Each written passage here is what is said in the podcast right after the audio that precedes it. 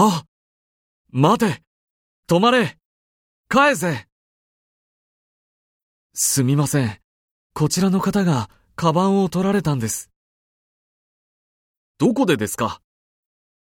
桜通りです。